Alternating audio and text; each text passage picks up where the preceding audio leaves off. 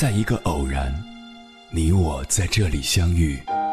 你有你的经历，我有我的故事。因为彼此的寻觅，我们走到一起。千山万水只为你，捎来谁的秘密？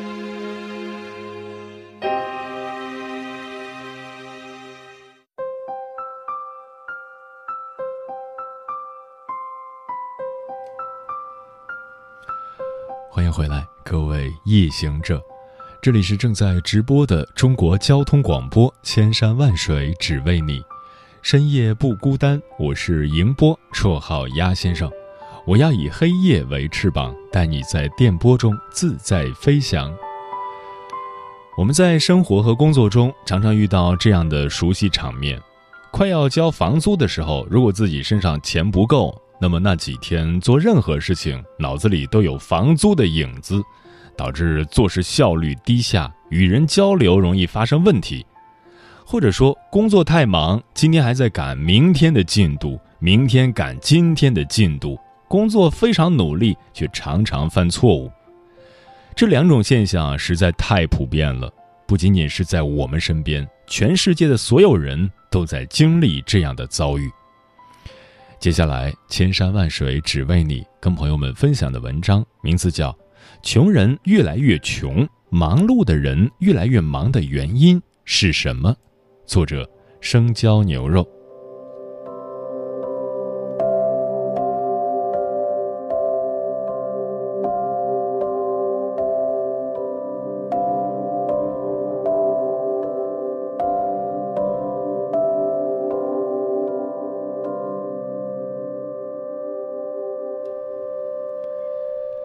在很多西方发达国家，贫穷的人到了月底付不起房租，他们就会向短期的贷款机构贷款。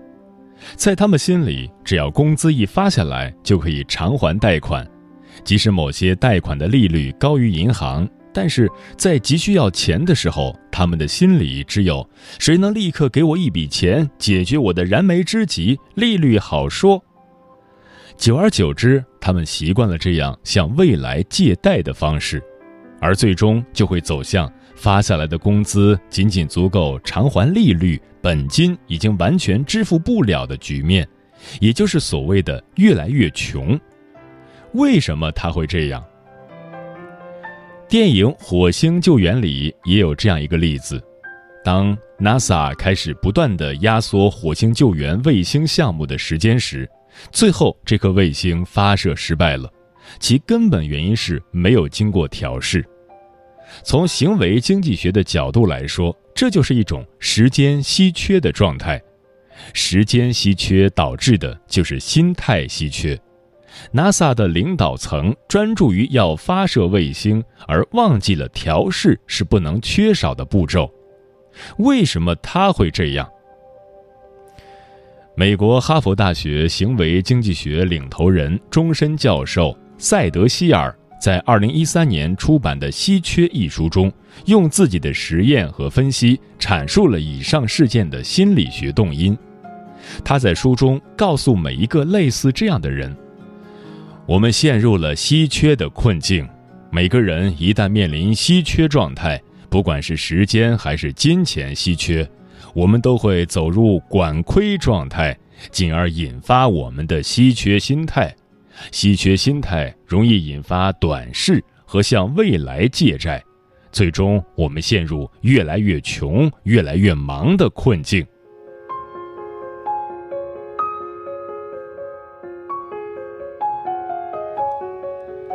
下面，我想就这个问题用个人的理解来阐述一下。在阐述之前，我需要解释几个我可能用到的名词：一、管窥。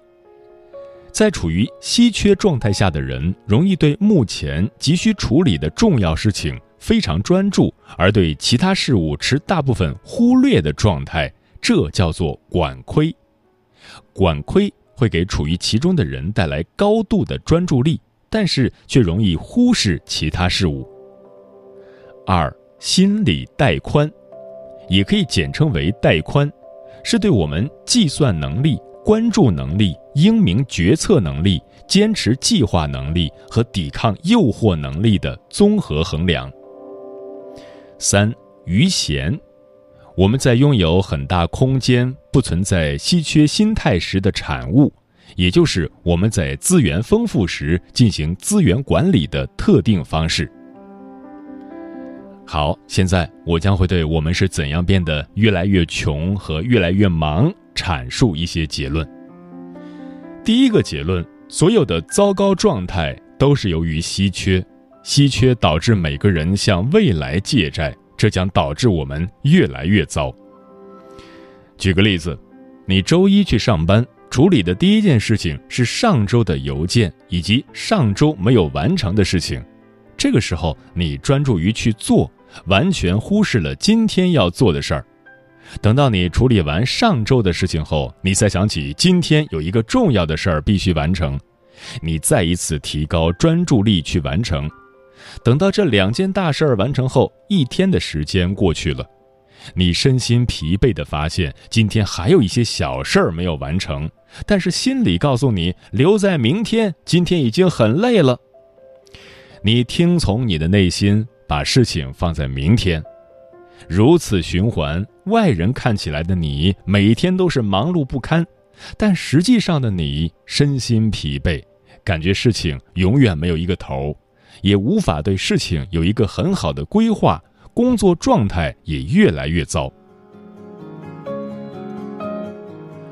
第二个结论，贫穷和富裕的本质原因在于是否有余闲。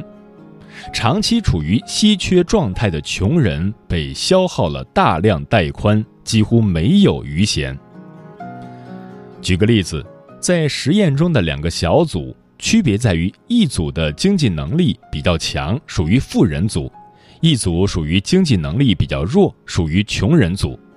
在邀请两个小组进行智商测试之前会告诉他们一个现象如果你看上一件价值三十美元的漂亮衣服你打算买回家你会去买吗？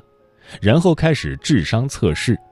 第一次测试结果发现穷人和富人几乎没有任何差别他们都会非常认真的答题得分也差不多。在第二次进行这个试验的时候测试官在测试前仅仅是把三十美元的衣服改成了三百美元。对于穷人组来说就有了经济压力。测试结果让所有人大吃一惊。穷人的智商得分普遍比富人的智商得分低十到十三分。这个分数段就已经足够区分出普通良好和优秀等级了。为什么会发生这样的现象？原因在于当穷人面临三百美元的稀缺状态的时候在做智商测试的时候其中一部分带宽一直在忧虑这个问题导致部分心理带宽一直处于管窥状态从而没有办法全身心进入智商测试中。而在第一组三十美元的时候不管是穷人还是富人对于三十美元都可以轻松搞定。所以在智商测试环节的时候就可以专注于测试得到的结果也相差无几。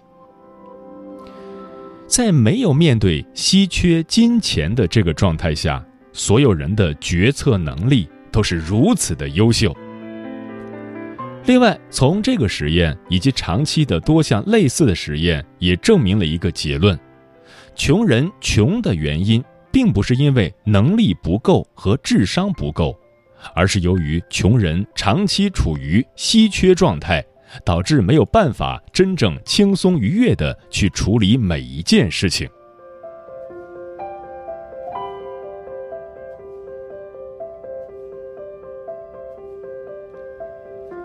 第三个结论长期处于稀缺状态的人也就是长期陷入管窥状态的人容易忽视身边许多必将发生的事。每个人都犯有严重的拖延症但是由于稀缺带来的管窥状态对待未来可能发生的必然事件将会一拖再拖直到事件发生。比如说我们知道每个人都会生病。因此在家里备上一些药物或者存储一笔医药费是理所应当的事。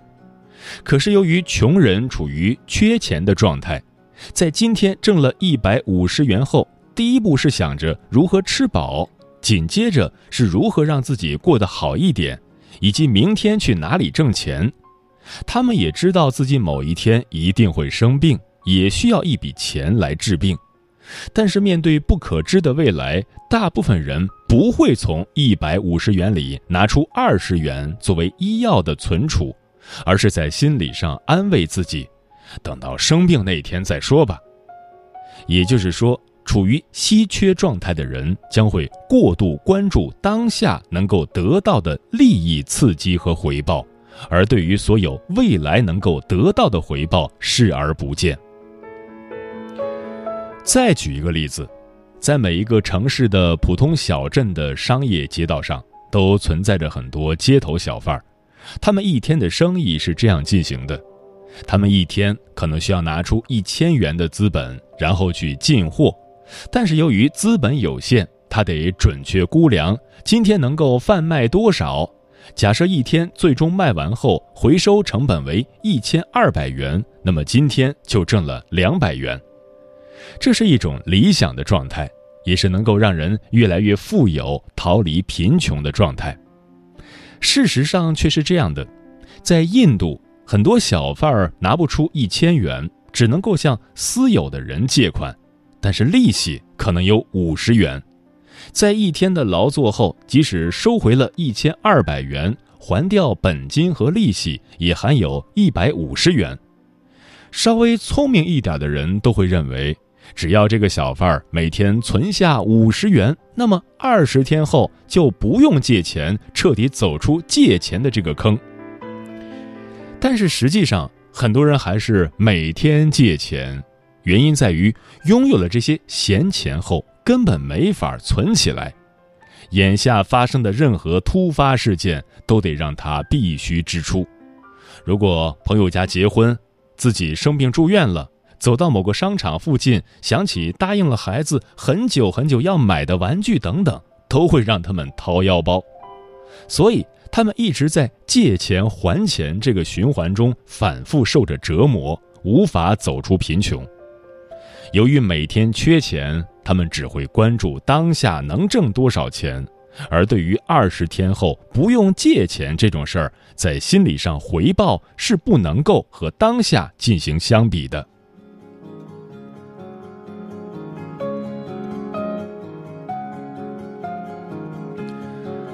好了，说了那么多，我想你也能够理解为什么穷人越来越穷，忙碌的人越来越忙的原因了。其实可以用一句简洁的话来理解：人们长期处于稀缺状态，过度占据了我们的心智，无法在很多事情上做出正确的抉择。那么，如何逃离这种状态？答案只有一个：增加余闲。自身几乎是很难增加余闲的，这个时候就需要社会机构和其他人来帮忙。比如，公司 CEO 长期在这个会议和另外一个会议中奔波，任何一个会议的延迟都会影响到下一个会议的进程，而公司 CEO 在延迟的进程中，心理上早已脱离了这个环境，这个时候就需要助理来强制提醒，必须立刻结束会议。如同减肥的人每天凭借自己的毅力去减肥是很难的。你需要一个助理健身教练，每天都来提醒你，因为在一天的工作状态以后，自己的心理带宽已经消耗的差不多了，你需要休息来恢复。你的整个心理状态就是想立刻回家休息，但是如果你的助理教练给你打电话，告诉你今天不来，你将会处于怎样一个糟糕的状态，你一听立刻关注了这件事儿。立刻分配给这件事儿的注意力，欣然同意前往。这件事儿也可以用在还钱上。如果你进行了一个分期购物，那么你最好选择工资发下来自动还款，让你毫无觉察这事儿；否则，让你自己自由去还款，那么你将会面临时间还长呢，等到时间再还款的自我强烈心理安慰，结果到了必须还款那天，自己却还不了了。所以，我们常在生活里，提前多一些时间到车站坐车，提前一个小时到机场，尽可能给任何需要时间的事物给予充足的时间，这就是时间的余弦。有了余弦的时间，即使发生任何突发的意外，我们也可以用这些多余的时间轻松处理，而不会去慌张处理接下来的事物。在金钱上，我们也要求有一定的余钱，这样可以保证突发性冲动的购买一件衣服不会让你的生活变得很艰难。突发的一场疾病花费的金钱不会影响你恢复后的生活。在工作上，我们也希望你不要一天到晚只顾加班。有科学研究表明。一个星期工作五天四十个小时，要比一个星期工作六天五十个小时更有效率。其实这件事儿，每个人都能有切身的理解。在你认真、专注力很高的完成一件事情后，身心会非常疲惫，这个时候还去强制性加班。结果就是效率低下的同时，也会严重拖延任务进度，进而引发新一轮的稀缺。综上所述，希望我对于《稀缺》一书的理解，能给你的生活带来一些帮助。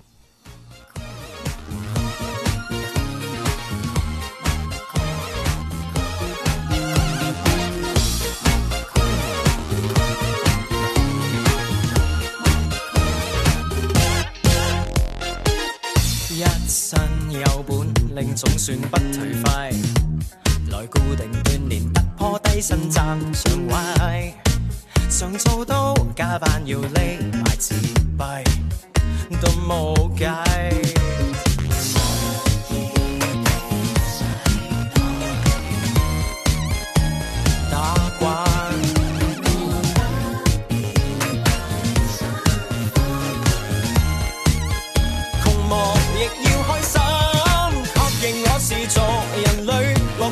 识做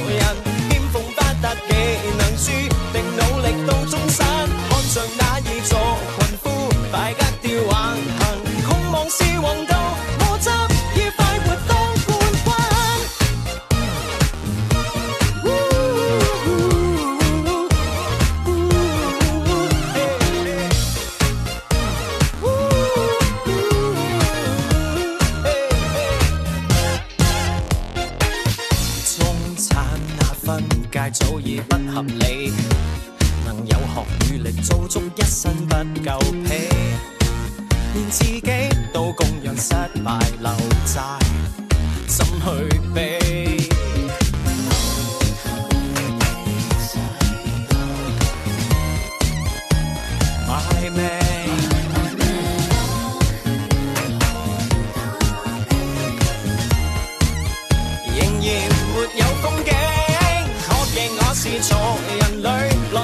正直做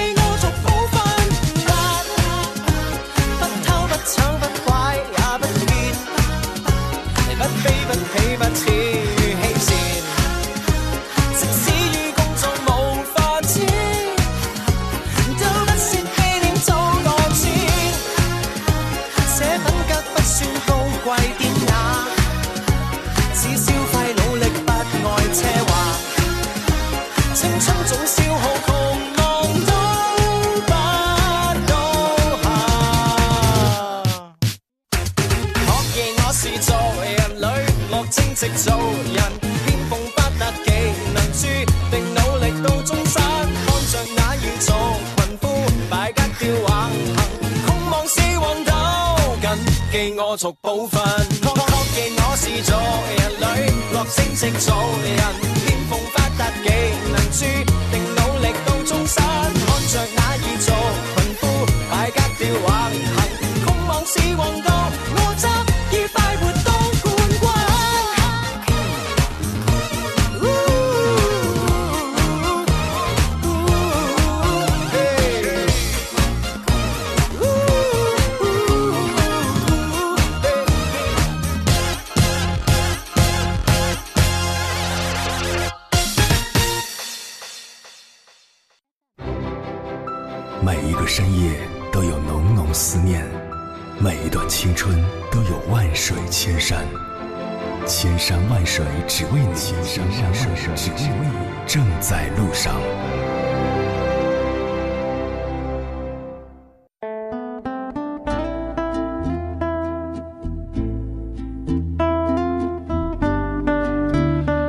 为什么我们会越来越忙？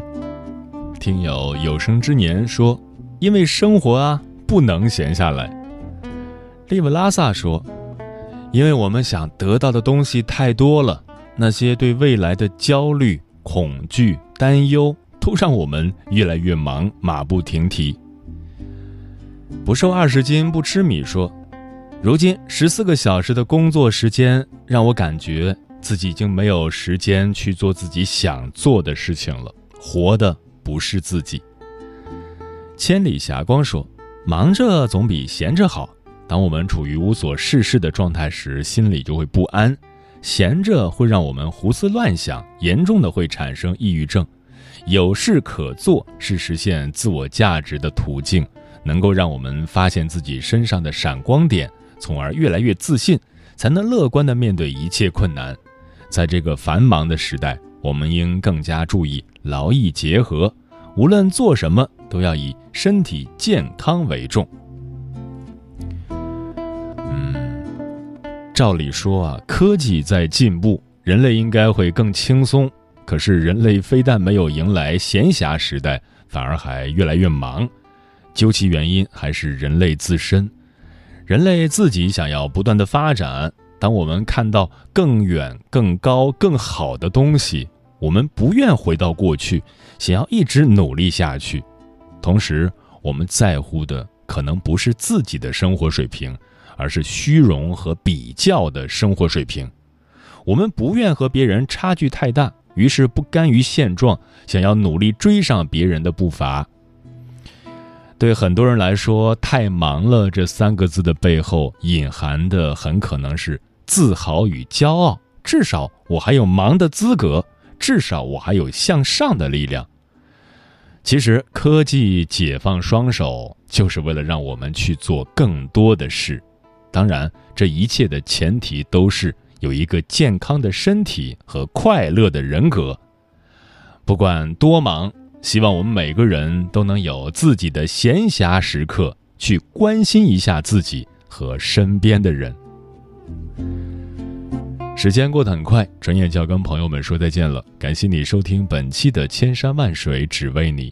如果你对我的节目有什么好的建议，或者想要投稿，可以关注我的个人微信公众号和新浪微博，艾特我是鸭先生，乌鸦的鸭，与我取得联系。晚安，夜行者们。忙忙，你忙不用挂念念。年，反正还有时间。除了笑纹更明显，其他真的都没有变。渐渐，你的手长了茧，渐渐，腿脚也不灵便。忽然怀念起从前，游乐园握起你的肩，偏偏聚少离多到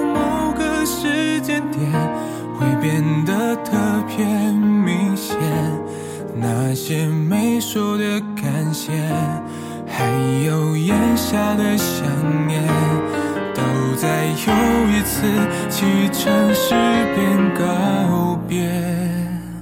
能不能让所有离家的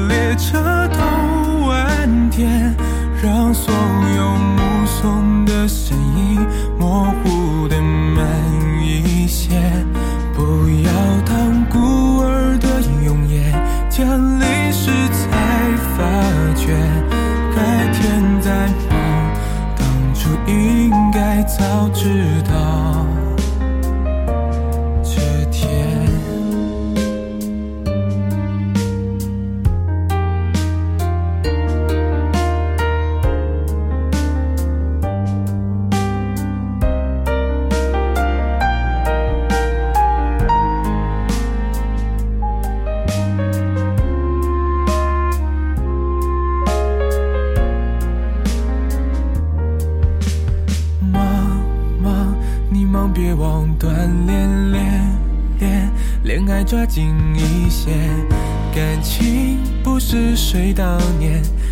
严防死堵我的早恋。浅浅酒桌上水疲倦倦倦，回忆以前上学，家长会通知上面右下角你的亲笔签，偏偏聚少离多到某个时间点，会变得特别明显。